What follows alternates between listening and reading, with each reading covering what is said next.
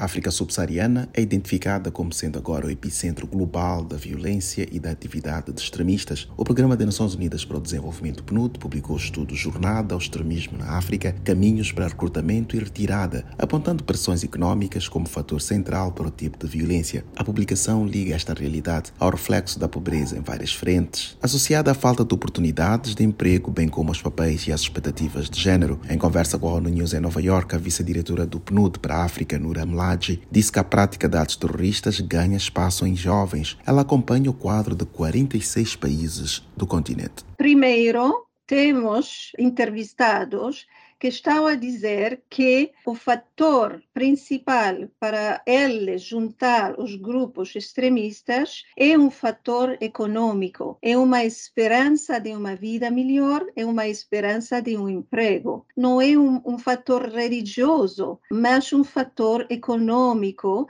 que é a razão principal para esses jovens juntar grupos extremistas. 58% dos ex-recrutados citam que não há confiança no Estado, não há confiança nas autoridades nacionais. Querem todos uma vida melhor e um emprego, mas não há confiança no Estado para dar essa perspectiva positiva para o futuro.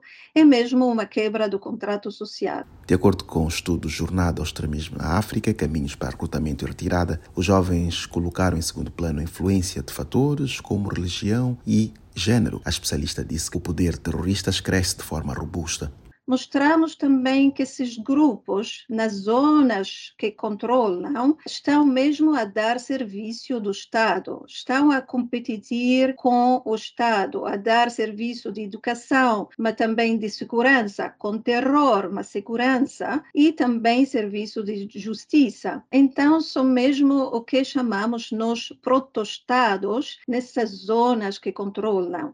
É uma situação preocupante. A publicação indica que metade das mortes devido a ações terroristas ocorreu na África subsaariana, mais de um terço na Somália, Burkina Faso, Níger e Mali. Moçambique é um dos novos pontos de extremismo violento que também se espalhou. A pesquisa recomenda um investimento nas capacidades dos jovens e no impulso às aptidões de liderança.